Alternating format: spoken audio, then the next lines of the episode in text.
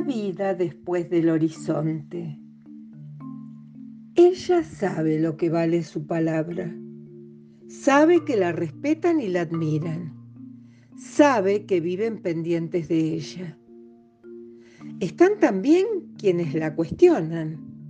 El viejo elefante suele decir enojado, no le creo una sola palabra, miente, miente, miente. Y agrega, pero me gusta escucharla. Así que digamos de una vez de qué se trata. La jirafa, por virtud de su largo cuello, dice poder ver qué hay y qué ocurre más allá del horizonte. ¿Más allá de la raya donde termina la sabana africana? Sí, la cuestión es que pasa las tardes mirando hacia allí y a veces hace exclamaciones y se sorprende y... ¿Entienden? Eso excita a los curiosos. Llámense elefantes, leones, hipopótamos, avestruces, hienas. Y todos, todos, al caer la tarde, la rodean y comienzan a preguntarle. ¿Y qué vio? ¿Qué pasó? Cuente, cuente. Y ella cuenta, le gusta mucho contar. Esta noche, como todas las noches, los animales se disponen a escucharla. Hoy el gigante de tres ojos lloraba, dice, y todos exclaman, ¡Oh! Parece que fue porque la bruja del bonete verde lo retó, sigue la jirafa. ¿Cómo sabe? pregunta el león. Si no puede oír lo que hablan. Vi los gestos, retruca la jirafa. Bueno, pero después vino el dragón celeste y lo acarició. Le habló un buen rato y al final el gigante sonrió.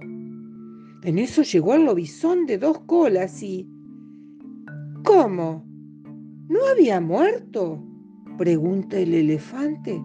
Este, bueno, se ve que no estaba muerto, lo que se dice muerto, aclara la jirafa. Pero las heridas se le notaban bastante. En fin, se acercó al gigante y al dragón y algo les dijo, porque al rato hicieron fuego. ¿Saben hacer fuego? ¡Qué seres maravillosos! dice con admiración el avestruz. Era un fuego con llamas de colores, sigue la jirafa. Sobre el comienzo, a revolotear a la bruja y eso hizo enfurecer al gigante, que comenzó a tirarle cascotes. El dragón y el lobizón trataban de calmarlo, pero no había caso. La bruja, mientras, reía. ¡Qué cosa! Es siempre la misma, lo vuelve loco, murmura el hipopótamo, que sigue la historia desde que la jirafa la contó por primera vez. Se ve que el gigante está enamorado de ella y por eso la soporta. No, señor, gritó la hiena, que también está al tanto. Él muchísimas veces se ha portado mal con ella. Recuerde cuando le pisó el vestido y se lo rajó. Bueno, no discutan, dice el león. ¿Cómo sigue la cosa? Miren, si me van a interrumpir a cada rato, se queja la jirafa. No, no, siga, exclaman todos. Bien, al rato se despertó el fantasma negro y comenzó a patalear. ¿Cómo? ¿Tiene pies? pregunta el elefante. Bueno, es una forma de decir, aclara la jirafa. Lo que hizo fue dar unos saltitos nerviosos porque no lo dejaban dormir pero la bruja seguía sobrevolando el fuego y el gigante dele tirarle cascotes. El lobizón y el dragón ya no les daban bolilla y se habían puesto a bailar. Son una manga de locos, grita enojado el león. Eso es lo que son, así. ¿Qué ejemplo le dan a la niñita rubia? ¿Cuál niñita rubia? pregunta el avestruz. ¿Cómo? ¿No se acuerda? La que peina el lobizón. Ah, cierto, pero siga, siga, doña jirafa. No, no, no puedo seguir, responde la jirafa. ¿Por qué? preguntan todos alarmados. Bueno, es que no seguí mirando porque me dolía la vista. Oh, dicen todos y se desilusionan. La jirafa calla, cierra los ojos y resopla.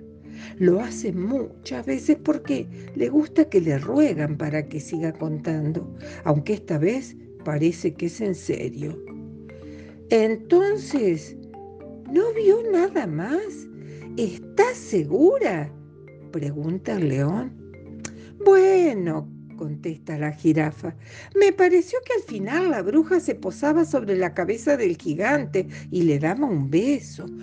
¡Oh! Vuelven a decir todos, pero esta vez se ponen contentos. Sin embargo, no estoy segura. No, no, señor, comprenden. No voy a decir que vi algo que no vi, ni a inventar cosas. No, no, claro, contesta el avestruz. Así que no hay más por hoy. No, dice la jirafa, lo siento. ¿El duende con lentes no apareció? pregunta la hiena. No, tal vez mañana. La jirafa hace un gesto como, ¿de qué vamos a hacerle? Entonces los animales comienzan a retirarse a sus madrigueras. Al fin es tarde y deben dormir. Una luna pequeña les ofrece la escasa luz para el rumbo que cada cual debe tomar. Moviendo sus orejas, como porfiando algo, el elefante se va diciendo, insisto en que miente, miente y miente, y agrega, pero me encanta escucharla.